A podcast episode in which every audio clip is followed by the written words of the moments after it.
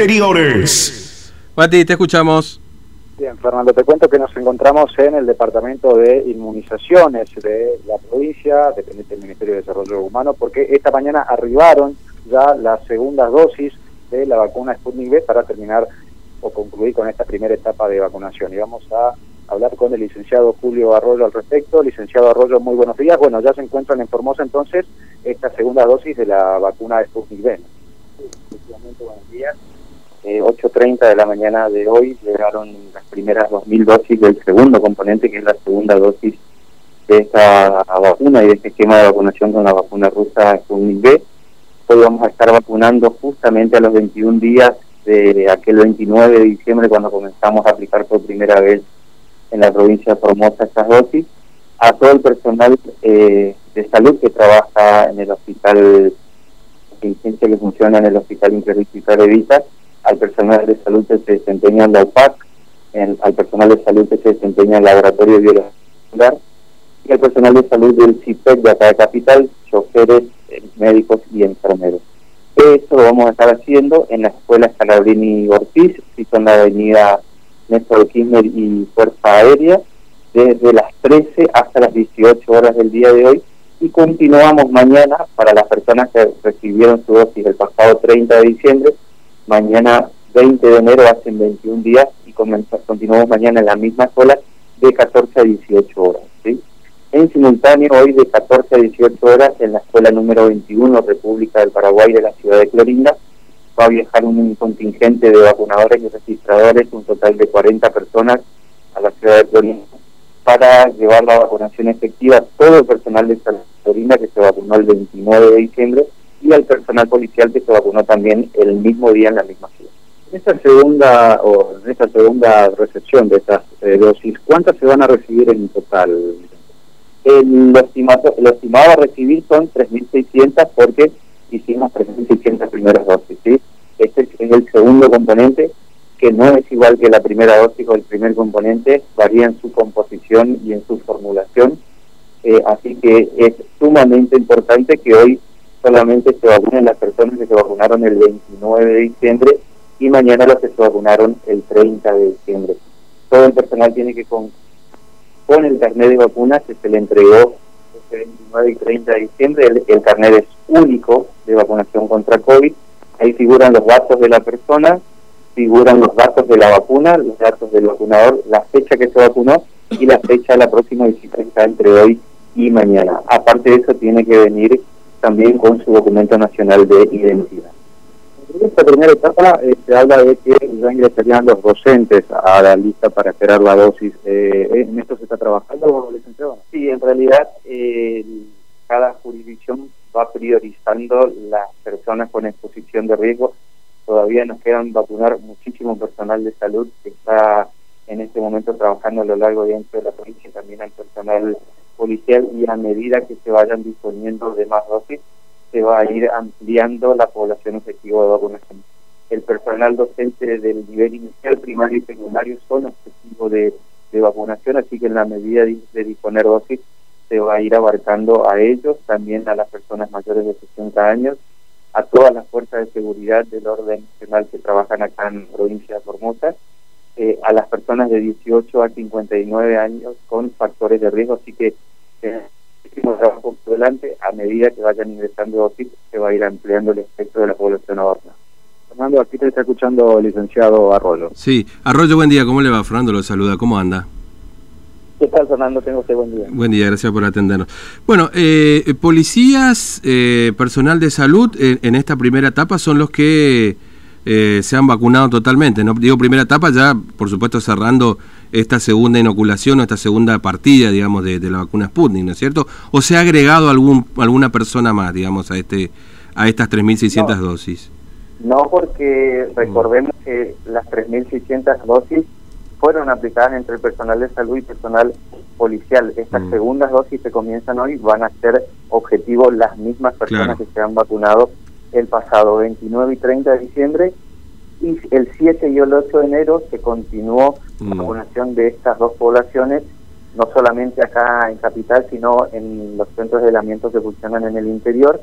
y esa vacunación la vamos a estar concretando la semana próxima, 28 y 29 de enero, respectivamente 21 días después del 7 y 8 de enero. Así que no se mm. puede sumar en este momento más población porque es la segunda dosis de los que recibieron la primera. Mm.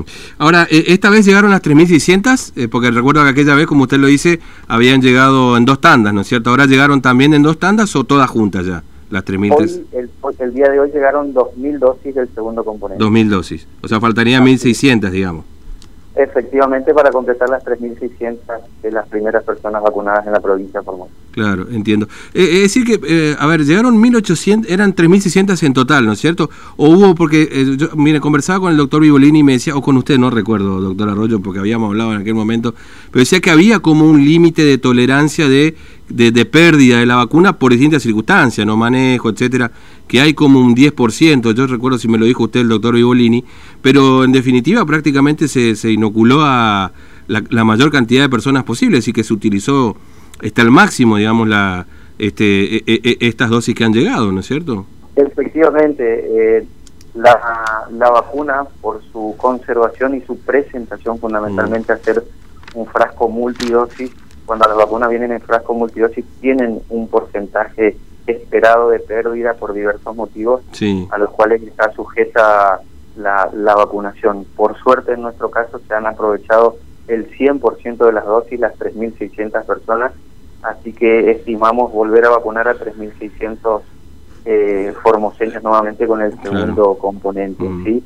Eh, no hemos tenido rotura de frascos, no han venido frascos vacíos, todos han venido correctamente eh, menos en, en cuanto a la, la, cantidad y la capacidad, cinco dosis por frasco. Mm. Eh, las administraciones y las aplicaciones se han hecho en este sentido, eh, así que el, el, factor de pérdida en la provincia de Formosa es prácticamente cero. Sí, se, habló mucho también, no sé si usted lo habrá visto seguramente, de eh, la colocación de la vacuna sin guantes, ¿no? Esto también un poco se había hablado. Y justamente que no se use guantes precisamente para evitar este tipo de cuestiones, ¿no? Que se revale un frasco y, y que no está contraindicado en definitiva, ¿no?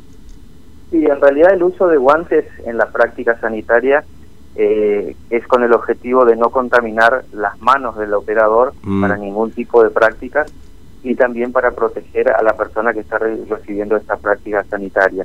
En este caso, la vacunación, como requiere una higiene de manos previa a la vacunación y una higiene de manos después de la vacunación, eh, el, alcohol en gel utilizado correctamente cumple mm. mayor efectividad que el uso de guantes. Si utilizaríamos guantes, tendremos que estar cambiándonos los guantes y lavándonos las manos mm. cada persona vacunada.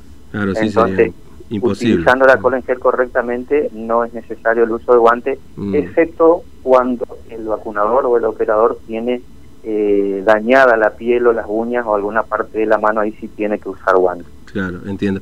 ¿Usted se vacunó, Arroyo, este, eh, con esta vacuna? efectivamente mm. tuve que vacunarme. Eh, los efectos adversos postvacunales no, tu, no, tuve absolutamente nada, mm. ningún tipo de síntomas relacionados, pero eh, nuestra área aquí en el Departamento de Inmunizaciones tenemos un área específica de, vigilancia de eventos postvacunal que la, la, lleva adelante la doctora Alejandra Bonchef, quien se mm. encuentra en permanente comunicación con todos los inspectores sanitarios vigilando los eventos post-vacunal. Eh, sí han habido reportes de casos, en su gran mayoría, cuadros pseudogripales o parecidos a la gripe, caracterizados por febrícula o en algunos casos fiebre y, mm. también acompañado de dolor muscular. Al presentarse este, tipo de, síntomas o de eventos después de la vacunación, toda persona vacunada tiene que concurrir al centro de salud más próximo a su domicilio, donde recibe atención sanitaria, recibe eh, atención de sus síntomas y es medicado si esto lo requiere, mm. pero también se confecciona una ficha eh, específica de vacunación COVID donde se detalla los datos de la persona, los datos de quien lo atendió, el tratamiento recibido, los, síntomas, los signos y síntomas, y esto se reporta aquí a nuestra área de vigilancia de eventos adversos mm. post-vacunal, donde se hace un seguimiento de todas las personas, eh, se coteja esto, se realiza un, un estudio epidemiológico de los eventos adversos, porque es una vacuna absolutamente nueva aplicada por primera vez en la humanidad, entonces requiere esta vigilancia estricta y este eh, estudio de investigación que luego es reportado al, al, nivel nacional para ver el comportamiento de la vacuna en la comunidad. ¿Se puede hablar de algún porcentaje de, de, de, personas inoculadas con esta primera dosis que, que bueno hayan tenido este tipo de, eventos postvacunales, digamos? O... Mire, las, las, las los primeros números que tenemos hasta la actualidad, lo mm. que se ha reportado por planificación y notificación, eh, por planillas de notificación, perdón, rondan entre el 3 y el 5% del ah. total de los vacunados, sería de los 3.600. Claro, claro. Este, y, y, siempre eh, eh, esta, estas primeras este, vacunaciones ocurren para personas menos de 60 años, mayores de 18 por supuesto, y que no tengan además este, una patología previa o algún o estén en un grupo de riesgo.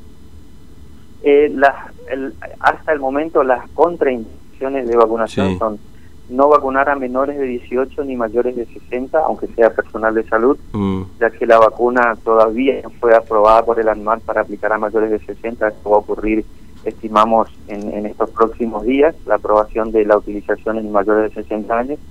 Las mujeres que se encuentren en, cursando un embarazo o comenzando un embarazo tampoco se pueden vacunar porque la vacuna no está estudiada en esta población al igual que las personas, las mujeres que estén amamantando, tampoco fue probada la vacuna, mm. y personas eh, que estén con algún tipo de inmunosupresión o deterioro del sistema inmunológico, ya sea por una enfermedad o por un tratamiento que esté recibiendo, ¿sí? Igual siempre se va a, a evaluar el riesgo-beneficio de teniendo o contextualizando la enfermedad en su comportamiento epidemiológico, ¿sí?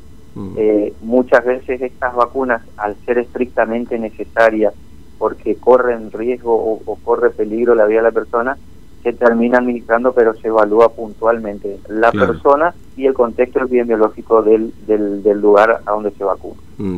Eh, licenciado Arroyo, gracias por su tiempo, muy amable como siempre, un abrazo. ¿eh?